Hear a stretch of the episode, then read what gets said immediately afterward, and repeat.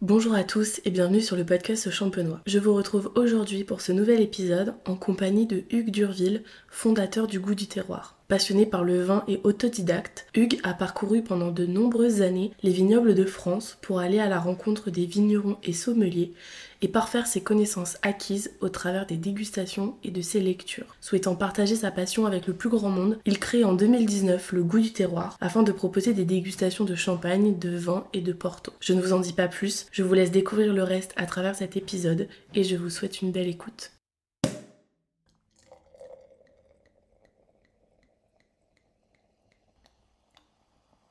Bonjour Hugues, merci de me recevoir aujourd'hui. Est-ce que pour commencer cet épisode, vous pouvez vous présenter et présenter un petit peu votre activité, s'il vous plaît? Eh bien, tout d'abord, merci beaucoup de votre visite. Ça me fait plaisir, ça me réjouit, ça m'honore euh, de pouvoir euh, échanger avec vous et vous présenter le goût du terroir. Alors, effectivement, je vais vous me présenter très, brièvement.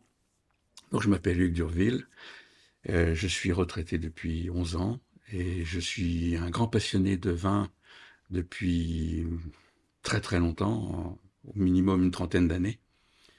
J'ai développé cette, cette passion du vin euh, au fil de mes rencontres. Euh, et j'ai beaucoup sillonné la France euh, et ses différents vignobles. Et j'ai pu ainsi, au fil des années, me, me former, acquérir des connaissances et des compétences sur le vin, la viticulture, et bien évidemment euh, la viniculture. Et euh, cette passion m'a suivi, m'a poursuivi toute, ma vie. Et quand j'ai cessé mes activités professionnelles, j'ai souhaité partager ma passion avec le plus grand nombre. Euh, c'est donc ainsi que j'ai créé le Goût du Terroir en 2019, afin d'organiser, d'animer des dégustations, principalement sur le champagne, champagne de vigneron, j'expliquerai pourquoi tout à l'heure, euh, et d'autres vins de France, euh, des vins de toutes les régions de France. Voilà. Euh, c'est une passion qui m'a amené à, en, qualité de autodidacte du vin, à acquérir des connaissances et des compétences qui me permettent d'aborder beaucoup de sujets sur le vin et d'enrichir euh, mes clients, mes visiteurs, mes dégustateurs de ces connaissances. Voilà. Alors, comment est-ce qu'elle est venue à vous, cette, euh, cette passion pour le vin? Comment est-ce que vous êtes euh, devenu un petit peu intéressé par, par ce milieu? Bah, Tout simplement au départ par la dégustation de vin à droite et à gauche. Et ces dégustations de vin se sont multipliées au travers de mon activité professionnelle. Euh, dans la vente euh, à haut niveau avec des, chefs d'entreprise, euh, des repas au restaurant nombreux, divers et variés qui m'ont permis de découvrir des, vins de toutes les régions de France, voire même d'ailleurs, mais surtout régions de France, de les apprécier et puis d'apprendre à, comprendre le vin. Et donc la qualité des vins que j'ai pu déguster au fil de mes années, au fil de mes pérégrinations, m'a permis de, bah, de développer cette passion euh, par goût, par goût du vin et par curiosité également. Donc c'est venu d'abord à la base euh, grâce au vin? Grâce, au, par, grâce à la consommation de vin. D'accord. à la dégustation de vin euh, dans différentes, à différentes occasions. Et donc après le champagne est arrivé. Ah, le champagne est un vin, donc le champagne faisait partie de ces dégustations. D'accord, ok. Voilà. Ok, ok. Voilà. Très bien. Et du coup, comment est venue cette idée de, proposer des dégustations euh, donc il y a quelques années que vous avez commencé déjà. Mmh. Comment est-ce que vous en êtes venu à, proposer ces dégustations? Ben, Comme je disais précédemment, euh, c'est l'envie euh, l'envie de partager ma passion. Mmh. c'est une passion dévorante, dévorante hein. c'est une passion qui, qui occupe la grande majorité de mon temps. Je lis beaucoup, je me documente, je visite, je rencontre des gens, des professionnels. Et donc cette passion qui, m'habite, euh, ben, je souhaitais la partager. Euh, parce que le vin est un vecteur de partage formidable, de partage et de convivialité. Et donc, euh, je souhaitais pas rester tout seul avec ma passion. Mmh donc, j'ai eu envie de la partager et j'ai pensé que le fait d'organiser des dégustations était un bon, un bon système. À titre d'exemple, quand j'ai déménagé en 2017 de la campagne jusqu'à Reims, dans cette nouvelle maison dans laquelle je vous reçois aujourd'hui, euh, j'avais euh, à peu près 1600 bouteilles de vin à, à déménager. Donc j'ai demandé à des amis de m'aider pour, euh, pour les déménager. Mhm. parce que dans le déménagement précédent, à qui j'avais, confié ce, le transport de mes vins à, un déménageur, il a manqué quelques bouteilles à l'arrivée. Donc j'ai souhaité éviter ça. Donc j'ai demandé à des amis de m'aider. Et je leur ai dit, écoutez, si vous m'aidez, je vous ferai une dégustation de vin. Donc ils m'ont aidé, on a transporté 250 cartons ou caisses de vin. Ah, on était cinq. Et puis on a fait une première dégustation pour les remercier. Puis finalement on en a fait trois en tout. D'accord. On a fait un tour de France en rouge, un tour de France en blanc et, champagne. Ok. Voilà. Et puis euh, bah, en discutant avec eux, euh, bah, l'idée m'est venue de faire la même chose euh, et donc de créer le goût du terroir. D'accord. Voilà. Avec Voilà. Voilà. Ok. C'est venu tout simplement. Mhm. Très bien. Et du coup, comment se déroule une dégustation? Alors, une dégustation se déroule de manière assez simple, mais j'essaie qu'elle soit, j'essaye toujours qu'elle soit assez didactique. Euh, le partage de, du vin, le partage du plaisir du vin, s'associe pour moi à un partage de mes connaissances. Mhm. Donc, je commence la plus grande partie du, du, temps mes dégustations par un diaporama, la projection d'un diaporama d'une vingtaine, entre 20 et 30 minutes maximum, pour présenter euh, le thème, le thème de la dégustation, Mhm. euh, là où les régions qui sont concernées, les terroirs, les cépages, les arômes, et à expliquer comment déguster un vin. Alors déguster est un art qu'il faut acquérir. Déguster n'est pas boire. Déguster, c'est apprendre à, à comprendre le vin, à, à en détecter les qualités et les éventuels défauts et à l'appréhender comme un connaisseur et non pas comme, comme un simple buveur de vin. Mhm. Voilà. Donc euh, voilà, mes dégustations se commencent toujours par un diaporama.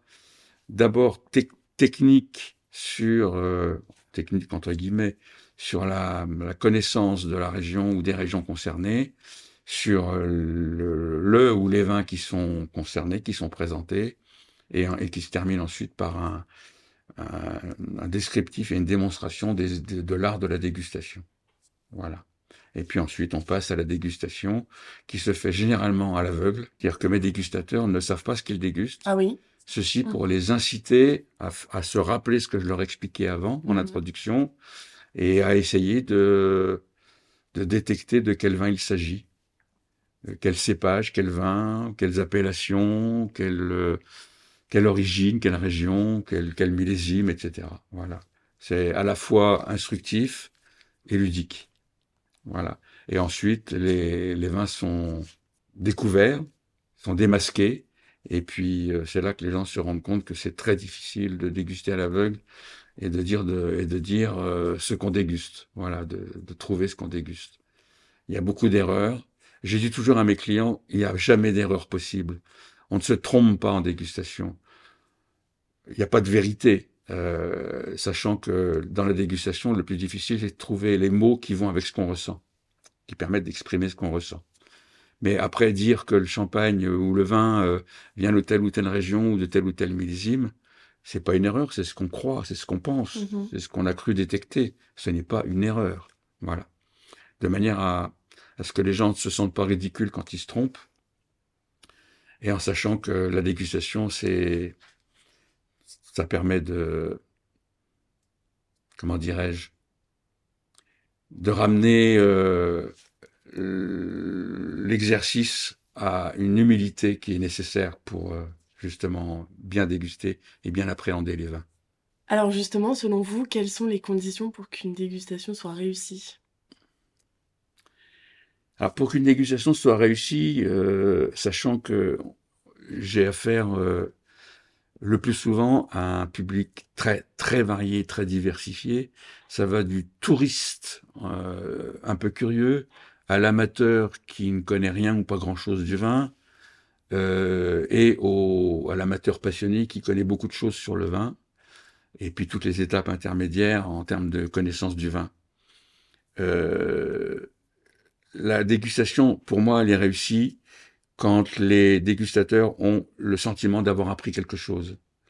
Soit sur la théorie, sur la technique, sur euh, l'approche du vin dans son approche théorique, soit aussi dans la manière de déguster et la manière de détecter ce que le vin exprime. Voilà. c'est là que je peux dire ma dégustation est réussie si les gens expriment cette satisfaction d'avoir appris quelque chose. D'accord.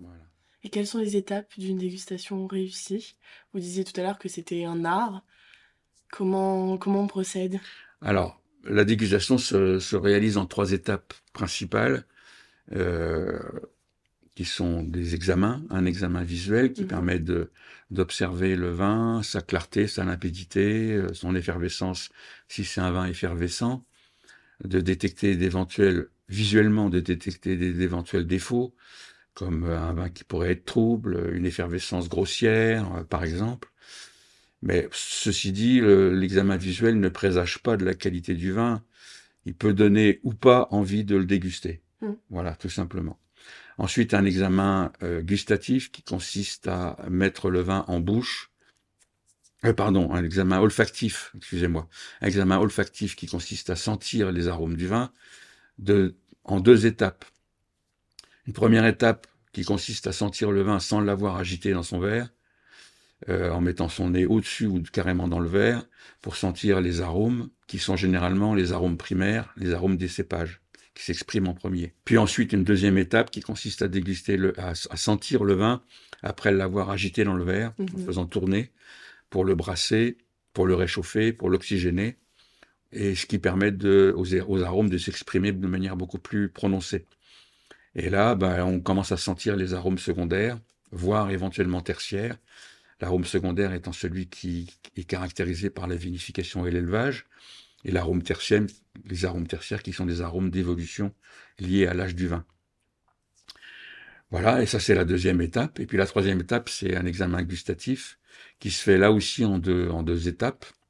Une première étape qui consiste à mettre le vin en bouche, une petite gorgée, de manière à pouvoir le mâcher et le faire passer partout dans la bouche pour euh, sensibiliser tous les capteurs de la bouche, que ce soit euh, sur toute la surface de la langue, sous la langue, les gencives, le palais, euh, de manière à, exciter les capteurs et les préparer à une dégustation et commencer à sentir ce que le vin peut exprimer. cet examen gustatif par la mâche, il permet non pas de ressentir des arômes, mais surtout de ressentir des textures. Euh, la puissance, euh, l'astringence, l'acidité, etc., euh, que le vin peut exprimer dans la bouche. Et puis ensuite, une fois qu'on a mâché le vin, on procède à ce qu'on appelle la rétro-olfaction, qui est une action qu'on appelle grumer, qui consiste à aspirer de l'air dans la bouche quand la bouche encore contient encore du vin. Pour et cet air qu'on aspire, on le fait passer de l'extérieur de la bouche vers l'arrière du nez, à l'arrière de la bouche, pour sentir encore mieux les arômes qu'on a commencé à percevoir à l'examen euh, olfactif. Et là, les arômes s'expriment de manière très très prononcée. Et plus on fait cette rétro-olfaction, plus on la répète, et plus euh, cette euh, sensation, cette ressenti des arômes est exponentielle. Les arômes sont de plus en plus présents et de plus en plus expressifs. Voilà. Et puis ensuite, bah, soit on déglutit, soit on recrache le vin. Mmh voilà.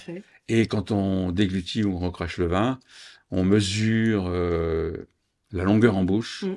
qui s'exprime en caudalie, la caudalie étant une seconde, la caudalie étant le terme de la dégustation du vin. Euh, et bon, la, la, longueur en bouche n'est pas forcément un critère de qualité, mais ça l'est quand même souvent. Voilà. Et c'est quelque chose donc que vous expliquez à vos clients C'est quelque chose que j'explique, que je démontre. Mm-hmm. Je démontre euh, c'est la, dernière étape du diaporama. Je démontre diaporama et diapositive à l'appui les différentes étapes de la dégustation et en même temps je le démontre. Voilà, je le démontre et je le fais appliquer par mes dégustateurs en même temps que moi. Voilà. Très bien. Alors vous le disiez un petit peu plus tôt, euh, vous êtes autodidacte. Totalement, je le revendique. Vous avez tout appris par, euh, par vous-même. Absolument. alors comment on arrive à une à une connaissance euh, tel que vous avez euh, aujourd'hui? Est-ce que depuis combien de temps déjà est-ce que euh, vous vous renseignez? Depuis combien de temps vous apprenez?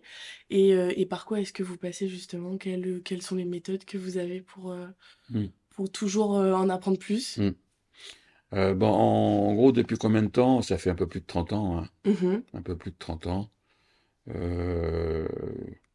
quand j'ai atteint la, la tranche d'âge entre 30 et 40 ans, j'ai commencé vraiment à m'y intéresser sérieusement. Euh, d'autant plus que cette période de, ma vie, euh, de ma carrière professionnelle, a été une période très riche en, rencontres de haut niveau, avec assortie de, de dîner ou de déjeuner dans des restaurants plutôt haut de gamme, avec des vins plutôt de très grande qualité qui m'ont permis à la fois d'apprécier tout simplement le vin et puis de commencer à m'y intéresser. Et ceci m'a permis, m'a amené à bah, aller par, curiosité, euh, par, poussé par l'intérêt que je ressentais de ce, produit, à aller visiter euh, des vignerons, des châteaux, des vignobles, des vignes, euh, à aller dans des salons dédiés au vin aussi bien euh, ouvert aux amateurs, euh, tout public, qu'aux professionnels. Euh, et donc, et puis à me documenter beaucoup, beaucoup, beaucoup des livres, des revues. Je me suis abonné à la Revue du vin de France, je me suis abonné à Terre et Vin, je me suis, j'ai rencontré très nombreux professionnels du vin, des cavistes, des vignerons, des œnologues, des sommeliers mmh. euh, qui m'ont beaucoup appris. Et puis, bah, dans les salons, euh, chez les vignerons, dans les visites des châteaux, bah, j'ai beaucoup dégusté. Dégusté en étant accompagné par un professionnel du vin, qui m'a, qui m'a à chaque fois beaucoup appris, qui m'a éduqué à la dégustation. Et donc j'ai développé toutes ces connaissances de cette façon-là. Euh, à la fois par mes visites et puis par ma curiosité et la lecture euh, des, différents livres et revues que j'ai pu parcourir. Euh, j'ajoute que au fil des années, au fil du développement de mes connaissances, j'ai pu participer également à des concours en tant que jury, des concours de, de vin, comme par exemple le concours national des vins des vignerons indépendants qui a lieu tous les ans au mois de mars à Paris euh, où j'ai donc, euh, je me suis inscrit, puis j'ai été dans un mmh. premier temps dégustateur euh, basique, et puis au fil des, au fil des dégustations et au fil des sessions, je suis devenu qualitatif utilisé par, par l'organisation des vignerons indépendants comme président de jury. Voilà. Alors un président de jury, c'est un bien grand terme, hein, c'est président de table. les dégustations des vignerons indépendants se font par table de 4 ou de 4 à 6 personnes. Et à chaque table, il y a quelqu'un qui prend les décisions finales, voilà, qui tranche dans les décisions finales. Et donc, ils appellent cette, cette personne-là un président de jury. D'accord. C'est un peu, un peu exagéré, mais bon, euh, ça s'est passé comme ça. J'ai, à chaque dégustation euh, des vignerons indépendants, euh, on nous délivre un questionnaire de connaissances, et c'est ce questionnaire qui permet de désigner les présidents de jury. Voilà. Depuis combien de temps vous faites ça? Euh, Depuis euh, une grosse dizaine d'années. D'accord, ah oui. Voilà. Ok. Voilà. Voilà. Donc, euh, des dégustations, généralement à l'aveugle. Les dégustations mhm. des concours se font à l'aveugle. On sait dans quelle région on est, mais on ne sait pas de quel vin il s'agit, on ne sait pas de quel vigneron, on ne sait pas quel, quel, cépage, quels assemblages, quel millésime, etc. donc, c'est totalement à l'aveugle. Mhm. Voilà. Une anecdote, c'est que la première dégustation que j'ai faite dans ce cadre-là, ça a été euh, quelque chose d'assez extraordinaire euh, dans tous les sens du terme. Euh, c'était un vendredi matin à 10h. J'ai dégusté 18 Châteauneuf du Pape Rouge pour commencer la journée. Oh, wow! ça a été très fort, c'est le cas de le dire, dans, tous les sens du terme. Voilà. Et la dégustation suivante à 14h, c'était des fleuris, des, des Beaujolais, bon, qu'on connaît bien par leur fraîcheur et leur, euh, leur, euh, leur, côté très buvable, mmh ça a été un peu compliqué. Voilà. J'ai été un peu surpris d'ailleurs de, de, cet ordre de dégustation. J'aurais vrai. préféré faire l'inverse, l'ordre inverse, c'est clair, voilà. Bon, c'est juste une anecdote, mais ça m'a, ça m'a un peu choqué. Mhm. Voilà. 18 Châteauneuf du Pape Rouge. Ah. Euh, Et je crois qu'il n'y a rien de plus puissant comme vin en France euh, que le Châteauneuf du Pape Rouge. Et c'était assez compliqué, quoi. Voilà. Surtout un matin à 10 heures. C'est sûr. Voilà. C'est sûr. Mais ensuite, bon, après, j'ai dégusté de tout. euh. Après, je me suis polarisé sur, euh, parce qu'on peut choisir les régions qu'on privilégie. Je me, j'ai, j'ai, j'ai privilégié la Champagne, parce que je suis champenois, je suis né à Reims, euh, la Bourgogne et l'Alsace. Voilà. D'accord. Voilà. Les, les vins de grande buvabilité. Voilà. J'attache beaucoup d'importance à la, à la fraîcheur des vins, à la, leur buvabilité. Je considère qu'un vin est bon quand il est évidemment bien fait, mais quand on a envie d'en reboire. Ça, c'est sûr. Voilà. Quand on a envie de finir la bouteille. Bien sûr. Voilà. Et ça, on l'a pas toujours dans certaines régions. Alors, vous proposez donc plusieurs types de dégustation. Oui. Est-ce que vous pouvez nous en parler un petit peu plus en détail? Alors, mes dégustations sont toujours sur euh, un thème précis. Alors, le thème, ça peut être simplement une région. Euh, dans une région, ça peut être une couleur, mais ça peut être aussi les deux ou les trois couleurs. Enfin, toutes les couleurs possibles. Euh, et pour être plus précis sur, sur la Champagne, j'essaye, puisque je fais à peu près une dégustation de champagne par mois, au minimum, c'est de créer des thèmes très précis. Euh, par exemple, euh, je peux en citer quelques-uns, les, champagnes blancs de blanc, Mhm. les champagnes blancs de blanc et les cépages d'antan, qui sont aussi des, des blancs de blanc, les champagnes blancs de noir, avec le pinot noir et le meunier, les euh, champagnes que je qualifie d'exception de vignerons, donc les champagnes euh, très haut de gamme, les grandes cuvées, euh, les champagnes millésimés avec un choix de millésimes. Par exemple, cette année, j'ai fait, euh, euh, j'ai organisé une dégustation sur les, ce que ce qu'on peut considérer comme deux des plus grands millésimes de ces 20 dernières années, en l'occurrence 2008 et 2012. Une dégustation qui a connu un, un très grand succès, à tel point que je vais la renouveler d'ici la fin de l'année. Euh, voilà, donc des, des thèmes très très précis, euh, avec des niveaux qualitatifs qui sont assez variables. Mhm. Euh, j'organise aussi une dégustation que j'appelle la champagne dans tous ses états, où là on ne se polarise pas uniquement sur le champagne, mais sur tous les vins produits en Champagne. À savoir le champagne dans, dans ses différentes euh, configurations, dans ses différents types, types et, et terroirs, les coteaux champenois, blancs et rouges,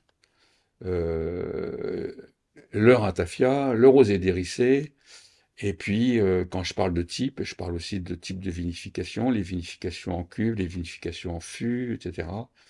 Donc euh, voilà, donc tout- toutes les variétés de, de- de ces vins de champagne sont présentées à l'occasion de cette dégustation, la champagne dans tous ses états. Est-ce qu'on peut dire que c'est la dégustation la plus complète que vous Euh, proposez? c'est la plus large en termes, Ouais. en termes, oui, c'est la plus large en termes de- d'exploration de ce que la Champagne produit. Mhm, bien sûr, Absol- ouais. Absolument, absolument. La Champagne la plus élitiste, c'est les champagnes d'exception de vignerons ou les, les, les grands millésimes. Mhm. Euh, La champagne euh, accessible, bah, c'est les champagnes, à- les dégustations de champagne à thème, euh, comme les blancs de blanc ou les blancs de noir, ou, d'autres thèmes plus, classiques et plus basiques, plus. Voilà, donc j'essaye de, balayer au travers du choix des thèmes euh, un éventail de dégustations qui, qui permettent à chacun de trouver euh, ce qu'il y cherche. Voilà.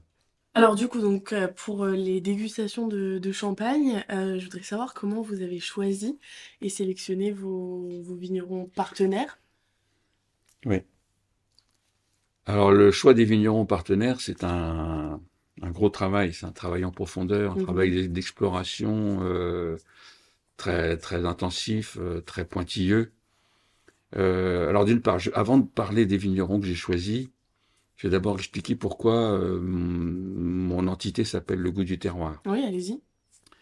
Au travers de mes, du développement de mes connaissances et de mes compétences au fil des années, j'ai fait beaucoup de rencontres, plus ou moins enrichissantes, dont, dont certaines m'ont permis d'appréhender de manière de plus en plus pointue la notion, du, la notion de terroir.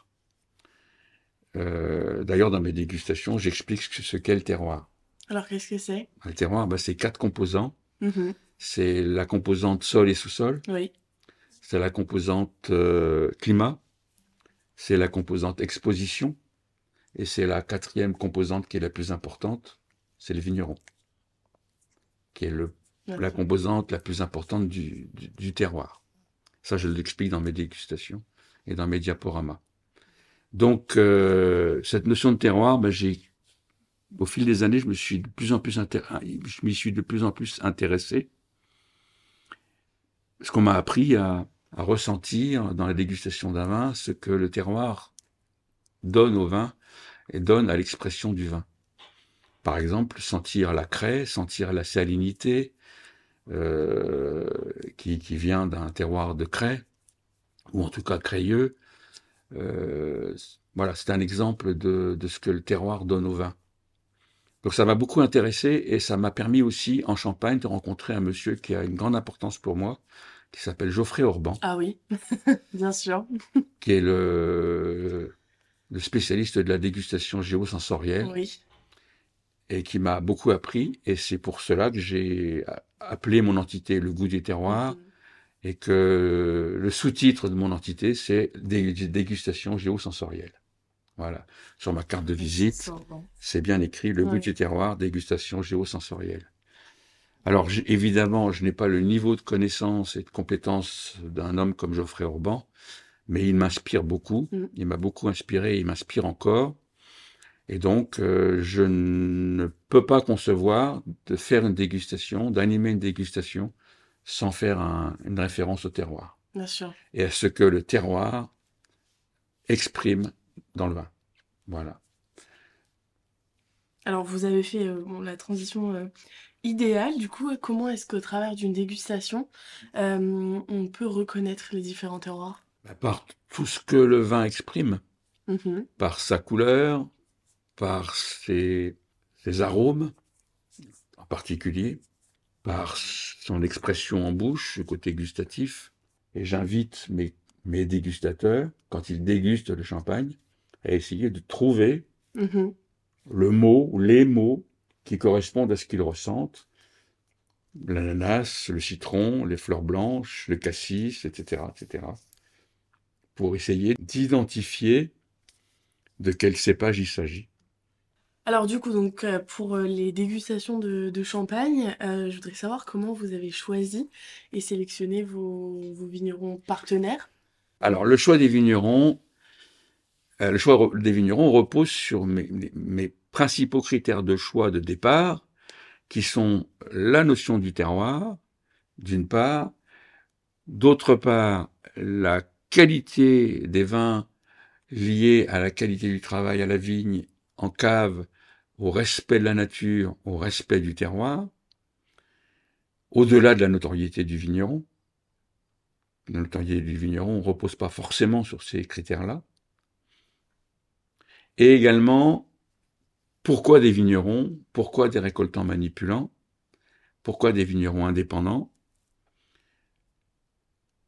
D'une part, pour cette notion de terroir qui est, à mon, à mon sens, beaucoup plus travaillée, beaucoup plus exploitée, beaucoup plus exprimée par les vins des vignerons que par les vins des grandes maisons de champagne, qui sont des vins qui sont assemblés à partir d'achats de raisins multiples, mm. donc qui gomment plus ou moins la notion de terroir, euh, sachant que les grandes maisons de champagne produisent beaucoup plus une marque qu'un vin de terroir ce qui n'exclut pas euh, le niveau qualitatif des vins de champagne des grandes maisons. Hein. Je dénigre pas du tout les grandes maisons. Elles font un travail extraordinaire, euh, qui est d'autant plus extraordinaire qu'elles sont capables, qu'elles sont capables de produire tous les ans le même vin, quelle que soit la qualité du millésime. Ça, c'est un travail extraordinaire, qui est le fruit du travail des œnologues, des chefs de cave, qui est extraordinaire grâce aux assemblages avec les vins de réserve.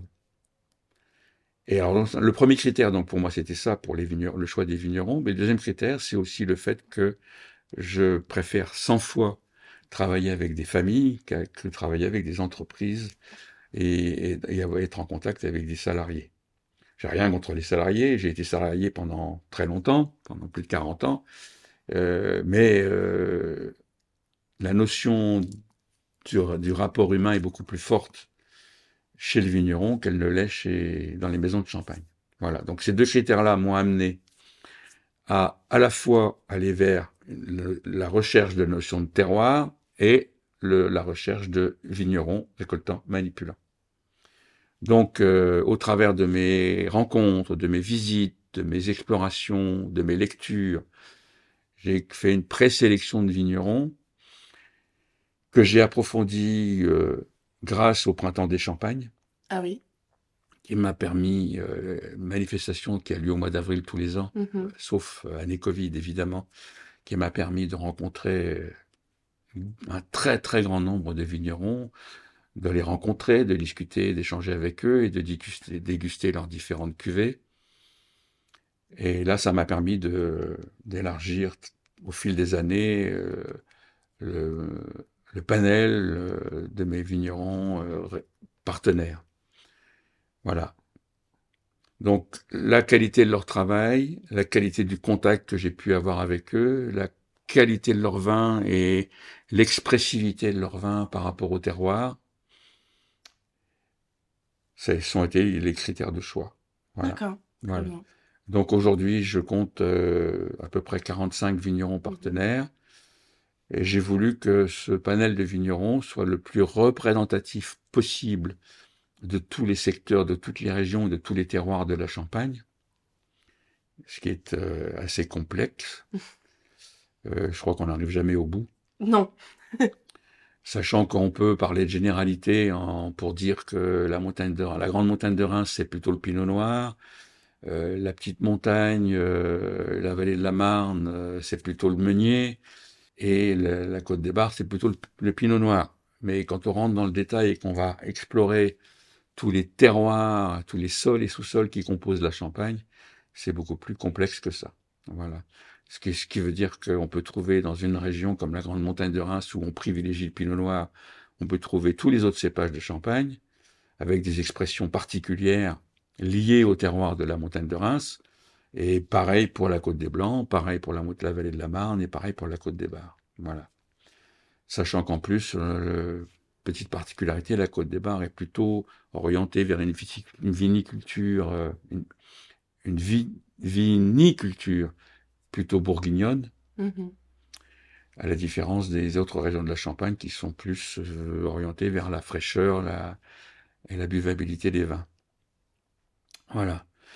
Donc, euh, toutes ces rencontres, toutes ces explorations, toutes ces lectures m'ont permis de choisir des vignerons qui me paraissaient être euh, les plus représentatifs de leur secteur, de leur terroir et de leur terroir, et j'avoue que j'ai eu la grande satisfaction euh, d'entendre il n'y a pas très longtemps de la part de Geoffrey Orban que ma sélection était parfaite.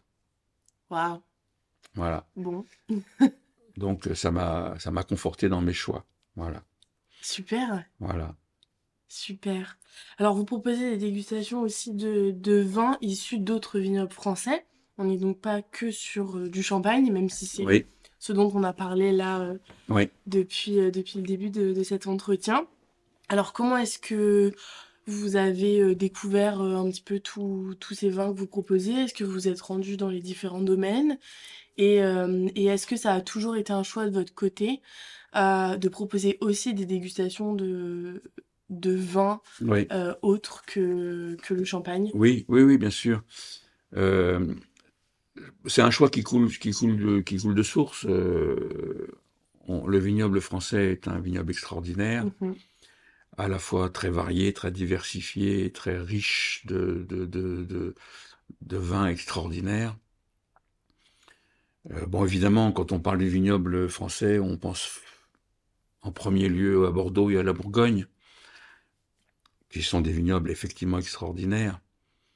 Mais il y a également d'autres régions qui sont tout aussi extraordinaires, avec une notoriété moins forte, mmh mais qui sont tout aussi extraordinaires. Je pense au Jura, je pense à l'Alsace, Je pense à la Loire, au Languedoc, euh, à la vallée du Rhône, à la Corse, à la Provence, toutes ces, toutes ces, au sud-ouest, euh, avec des appellations magnifiques comme, je sais pas, Madiran, Cahors ou Mm. Iroulégui, par exemple, qui sont des régions extraordinaires.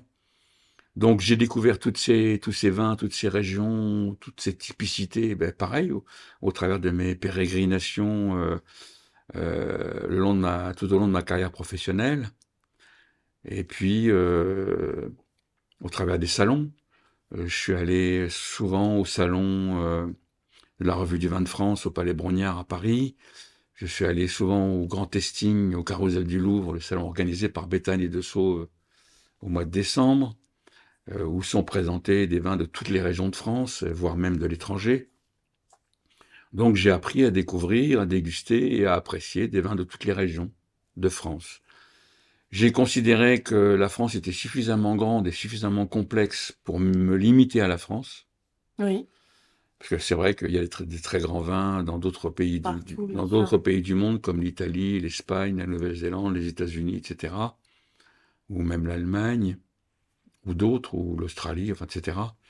Mais bon, euh, on n'a jamais fini d'explorer la France, donc euh, je me suis limité, volont- j'ai fait le choix de me limiter à la France. Oui. Voilà. J'aurais jamais fait le tour, donc euh, Mm. je crois que c'est une bonne chose. euh, faut être raisonnable. Voilà. Bien sûr, bien sûr. Donc voilà, je, me suis intéressé à toutes les régions de France. J'ai vécu 20 ans en Alsace. Mhm. Donc euh, l'Alsace fait partie de mes régions privilégiées. Euh, malheureusement, euh, dans l'organisation et le choix des dégustations, on se heurte à des, des a priori qui sont difficiles à, à casser. Oui. Alors l'Alsace, ce sont souvent des vins sucrés, un a priori euh, généralement euh, pratiqué, utilisé, ce qui n'est pas tout à fait vrai, ce qui est même pas vrai du tout. Euh, le Jura, c'est que des vins jaunes, Ah. c'est pas vrai du tout. Non. Le, la vallée du Rhône, c'est que des vins très alcoolisés, très puissants et difficiles à boire, c'est pas vrai du tout. La Loire, euh, c'est que du rosé et du blanc, c'est pas vrai du tout. Euh, c'est que des vins sucrés aussi, avec le coteau du Léon par exemple, etc., etc., etc. Bordeaux est une région particulière, à savoir que Bordeaux a connu une période un petit peu compliquée et qu'elle paye aujourd'hui.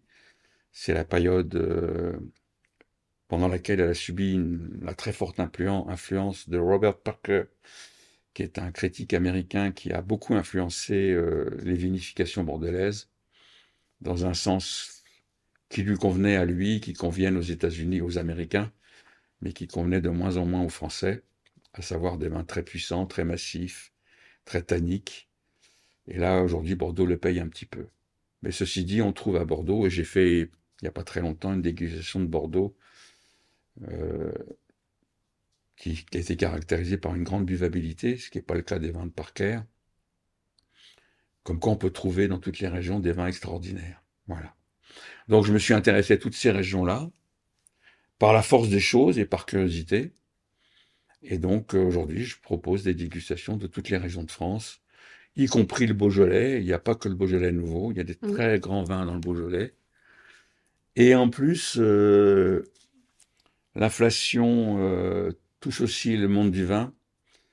Il y a aujourd'hui des régions comme euh, les grands crus classés de Bordeaux et les crus classés de Bourgogne qui sont devenus des vins, des crus assez inaccessibles, pour ne pas dire totalement inaccessibles. Mais on trouve dans ces régions, des, des, des, dans ces grandes régions, des sous-régions, comme par exemple en Bourgogne, la côte chalonnaise et le Mâconnais, qui produisent des vins extraordinaires, très accessibles, euh, comme le Bordelais, euh, qui produit aussi dans certains châteaux, dans certains domaines, des vins euh, qui, qui n'ont pas pris euh, les tendances Parker, et qui sont des vins très agréables à boire, très buvables. Donc on trouve dans toutes les régions des vins extraordinaires. Voilà. Très bien. Et je me souviens très bien de, de commentaires qui m'ont été faits par des dégustateurs qui ont participé à mes dégustations, par exemple de Bordeaux, qui sont tombés à la renverse quand ils ont dégusté des Bordeaux buvables, Mm. qui m'ont dit, bon, on croyait que Bordeaux, c'était pas ça du tout. Euh, pareil pour la Bourgogne, euh, pareil pour l'Alsace. Euh, donc, moi, mon critère, c'est la buvabilité et le côté terroir. Donc voilà. Donc, c'est hum, les vins que je choisis sont plutôt orientés dans ce sens-là, dans ces sens-là. J'ajoute un, un, paramètre qui est important, c'est quand vous allez au restaurant ou chez un dans un bar à vin, généralement vous dégustez des vins, vous buvez ou vous dégustez des vins qui sont des vins plutôt jeunes. J'ai le grand, avantage d'avoir constitué une cave sur plus de 30 ans, et donc d'avoir des vins qui ont de l'âge et de la maturité. Et ça, euh, j'ai un de mes, un de mes dégustateurs, euh, un habituel, un habitué, qui s'appelle Thomas, qui a publié sur Google un avis dans ce sens-là, en disant que mes vins sont souvent des vins à grande maturité, qui donc ont une expression euh, extraordinaire, qui change totalement de ce qu'on trouve dans des vins jeunes qu'on boit au restaurant ou chez un, dans un bar à vin. Voilà. Chouette. Voilà.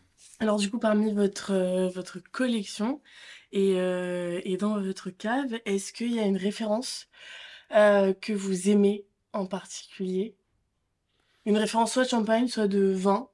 Ou les deux Ah bah j'ai des, j'ai des, grandes, des, des références privilégiées pour ne pas dire euh, préférée ou favorite dans toutes les régions. Hein. J'ai des, bah, je peux citer des vignerons ou des maisons. Euh, euh, bon, en Champagne, je citerai en premier lieu de Souza à Vise, qui est pour moi le l'un des grands sommets de la de la Champagne. Mm-hmm. D'une part parce que ces champagnes ont un niveau qualitatif assez extraordinaire, pour ne pas dire très extraordinaire, mais en plus ça, c'est un, des critères aussi qui m'ont orienté vers le, dans le choix de mes vignerons. Travailler en biodynamie depuis plusieurs années, euh, qui permet aux vins d'exprimer tout ce qu'ils ont à exprimer de plus beau, de plus riche, de plus magnifique, de plus magnificent. Voilà, De Souza qui est un, un, exemple de, de, des domaines que, que je privilégie au, il y en a d'autres, hein. il n'y a, pas que, que de Souza. je peux en citer d'autres, comme Henri Bazin à Villars-Marmerie, comme euh, Franck Bonville à Avise également, mm-hmm. comme Jacques Picard à Beru, que personne ne, que pas grand monde ne connaît. Beru, euh, je ne sais pas si beaucoup de gens savent qu'il y a mm-hmm. des vignes à Beru. Euh, voilà, donc ce sont des vignerons qui travaillent de manière extraordinaire, qui produisent des vins hein, d'une expression magnifique. Euh, dans le Bordelais, euh, bon, j'ai un, un, château qui me vient à l'esprit, évidemment. Dès que je parle de Bordeaux, je pense à ce château, c'est le château Bel Marquis d'Aligre, qui est un margot produit à l'ancienne, en cuve béton, qui ne, voit, qui ne voit aucun bois, aucun fût, aucune barrique. Et c'est un, un ovni dans le monde du Bordeaux, voilà, qui produit des vins extraordinaires qui vieillissent magnifiquement j'ai organisé il n'y a pas très longtemps une dégustation sur 11 millésimes euh, de, de Château Bel Marquis, Marquis d'Aligre répartis sur 40 ans. Avec des 1970, des 1985, 86, 95, 96, des, vins extraordinaires. Euh, en Bourgogne, j'ai quelques, oui, quelques domaines que je trouve extraordinaires. Euh, en premier lieu, je citerai le domaine André Bonhomme, qui est dans, la, dans euh, le Mâconnais, qui produit des, des virets qui sont des vins blancs euh, extraordinaires. Extraordinaires. Comme par hasard, ce, domaine, le domaine André Bonhomme, euh, mon, ami, mon ami Geoffrey Orban achète leur vin depuis plus de 20 ans. D'accord. Je ne me suis pas trompé dans mon choix. Et en Bourgogne, je peux citer aussi le domaine de la Pousse d'Or, qui fait des vins extraordinaires, euh, le domaine Guyon, qui, travaille en, bio, euh, avec une forte implication de la biodynamie, qui produit des vins extraordinaires avec une buvabilité magnifique. Le domaine euh, Huguenot également, à Gevrey-Chambertin. en Alsace, domaine Joss Meyer, domaine Marcel Dice, domaine euh, Alberman, par exemple, domaine euh, Dirley Cadet, qui sont tous des domaines qui travaillent très proprement et qui magnifient leur vin. Voilà, je pourrais faire le tour comme ça toute la France, mais j'ai découvert dans toutes les régions des domaines extraordinaires qui sont pas forcément les plus prestigieux. En Champagne, par exemple, si on cite le domaine Salon, Champagne Salon, qui sont probablement les champagnes de Viron les plus chers de, Champagne. Euh, ceci pour dire que j'ai j'ai certaines j'ai éprouvé une certaine réticence à aller vers les les vins d'étiquette. Je suis pas un buveur d'étiquette, je suis un buveur de grands vins, de grande qualité, mais pas un buveur d'étiquette. Et les vins qui sont très spéculatifs ne m'intéressent pas. Voilà. Pas du tout. Je m'intéresse à la qualité intrinsèque du vin, pas à son prix. Très bien. Et merci pour toutes ces recommandations. Euh, est-ce que vous avez un souvenir d'une dégustation à nous communiquer? Alors, vous aviez évoqué du coup euh, euh, votre première dégustation avec les Châteauneuf du Pape, dont on se souviendra, mais notamment une dégustation que, que vous avez organisée ici chez vous. Est-ce qu'il y a un souvenir particulier que vous pouvez nous communiquer? Oh, j'en ai plusieurs, mais celle que celle qui me vient immédiatement à l'esprit, c'est celle des 2 millésimes 2008-2012 en Champagne, dans laquelle, euh, à travers de laquelle j'ai conclu la dégustation par les, les Caudalie 2008 de chez De Souza, euh, après avoir dégusté, euh, je sais plus si c'est 7 ou 8 autres champagnes, euh, 7 champagnes, il y en avait 8. Il y avait 8 champagnes, 4 champagnes de 2008 8 et 4 champagnes de 2012. D'accord. Et donc, euh, 8 champagnes extraordinaires, d'une expression magnifique, euh, qui immanquablement laisse un, laisse un souvenir au dégustateur. Immanquablement. Et le plus grand souvenir, c'est donc Caudalie 2008 euh, du champagne de, de Souza à cette occasion, qui est venu conclure la dégustation. Bon, j'en ai d'autres, hein, des grands souvenirs. Euh, les champagnes d'exception de vignerons que j'organise au moins une fois par an. Euh, là, c'est pareil, euh, la cuvée H60 de chez André Heuc, mmh. un 100% meunier qui a passé 5 ans en cave et puis un an, un an sous la mer, au large de l'île d'Ouessant, à 60 mètres de profondeur. C'est un champagne extraordinaire qui, où tout est sublimé dans ce champagne. Euh, ses arômes, sa texture, euh, son expression gustative et olfactive, tout est magnifié dans ce champagne. Mais il y en a d'autres, hein, euh, les cépages d'antan de chez Aspasie à Brouillet, un assemblage Arban, Petit Mélier, Pinot Blanc qui est tout simplement magnifique.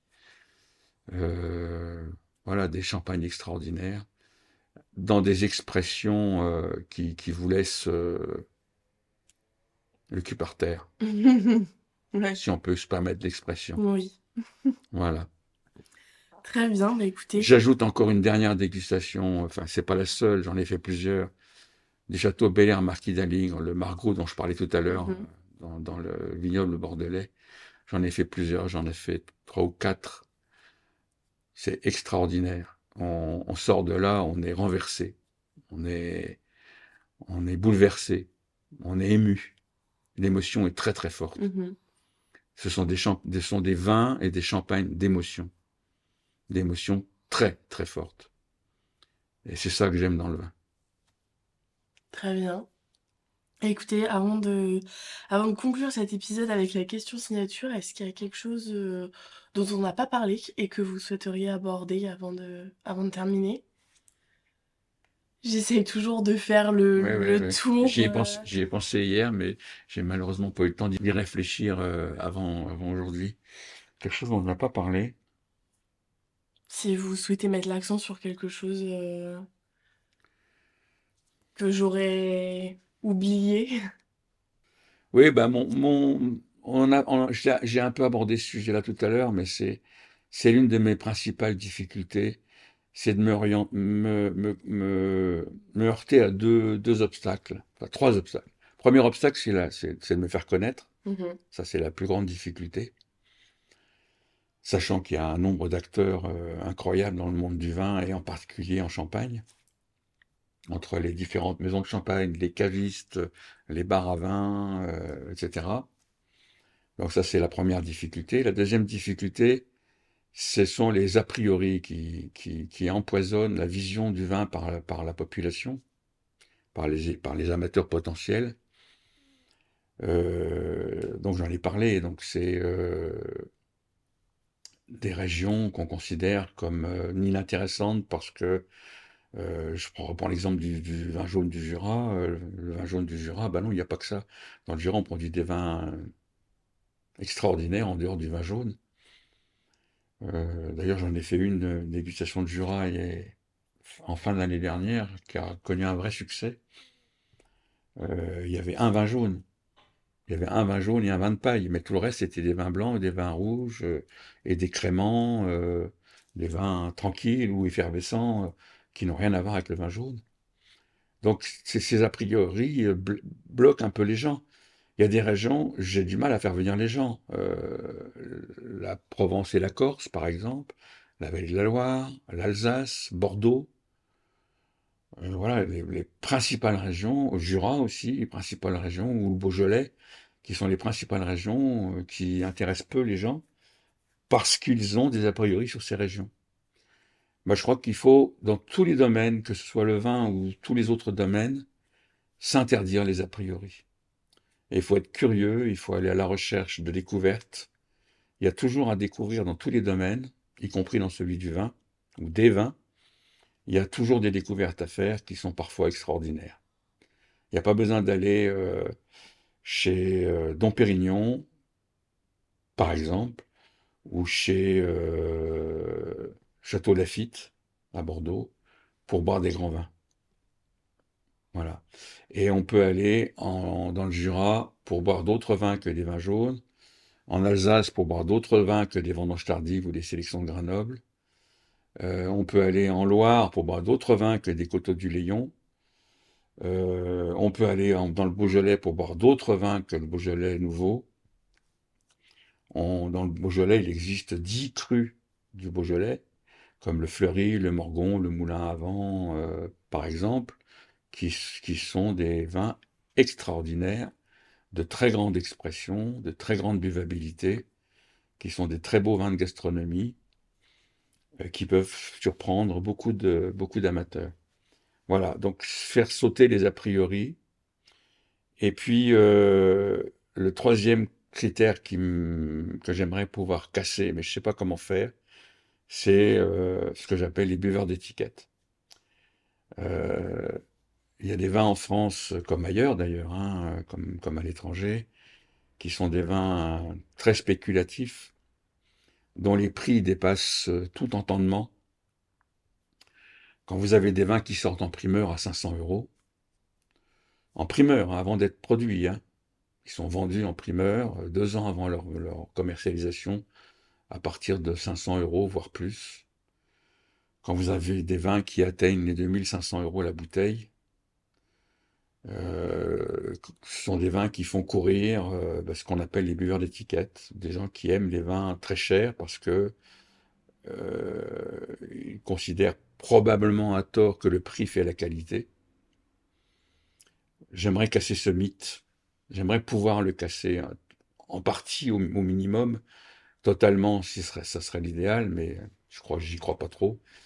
Euh, je citais tout à l'heure les, domaines André Bonhomme en Bourgogne, dans le Mâconnais.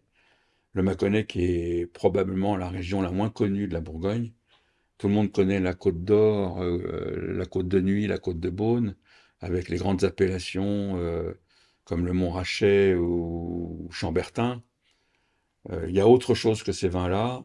Il y a autre chose beaucoup plus accessible, dans des rapports qualité-prix extraordinaires et c'est le cas du domaine André Bonhomme, euh, avec ses virées classées de, de classe incroyable. Euh, sa grande cuvée est autour de 30 euros. Sa plus petite cuvée, elle est à moins de 20 euros. Et même sa plus petite cuvée est extraordinaire. Voilà, là on est loin, loin, loin, très loin des, des étiquettes flamboyantes qui font courir les buveurs d'étiquettes.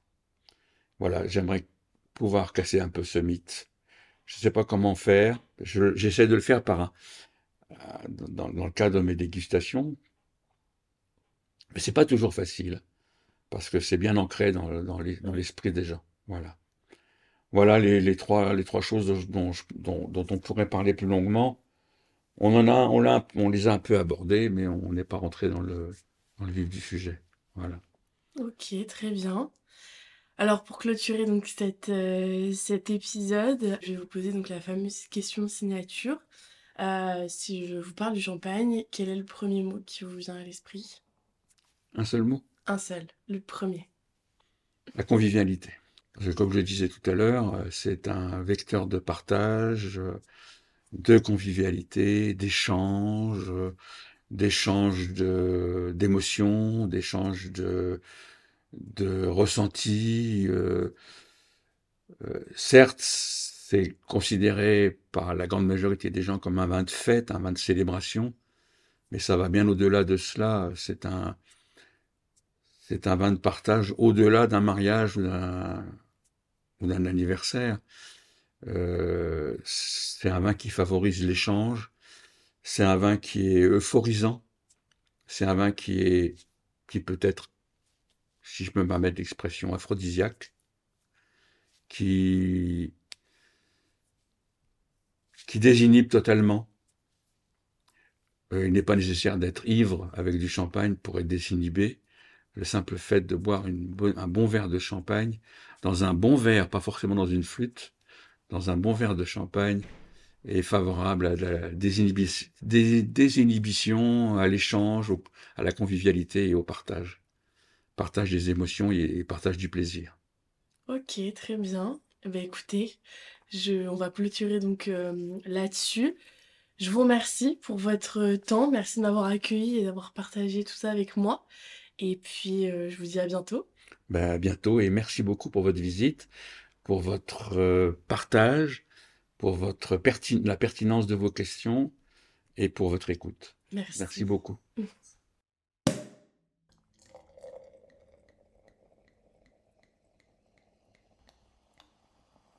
C'est maintenant la fin de cet épisode, merci d'être resté jusqu'ici. Vous retrouverez toutes les informations de ce dont nous avons parlé dans les notes du podcast. N'hésitez pas à vous abonner, à activer la petite cloche pour recevoir la notification des prochains épisodes et à nous faire part de vos retours sur nos réseaux sociaux, at le podcast champenois. Je vous donne maintenant rendez-vous dans 15 jours pour découvrir le prochain invité. À très vite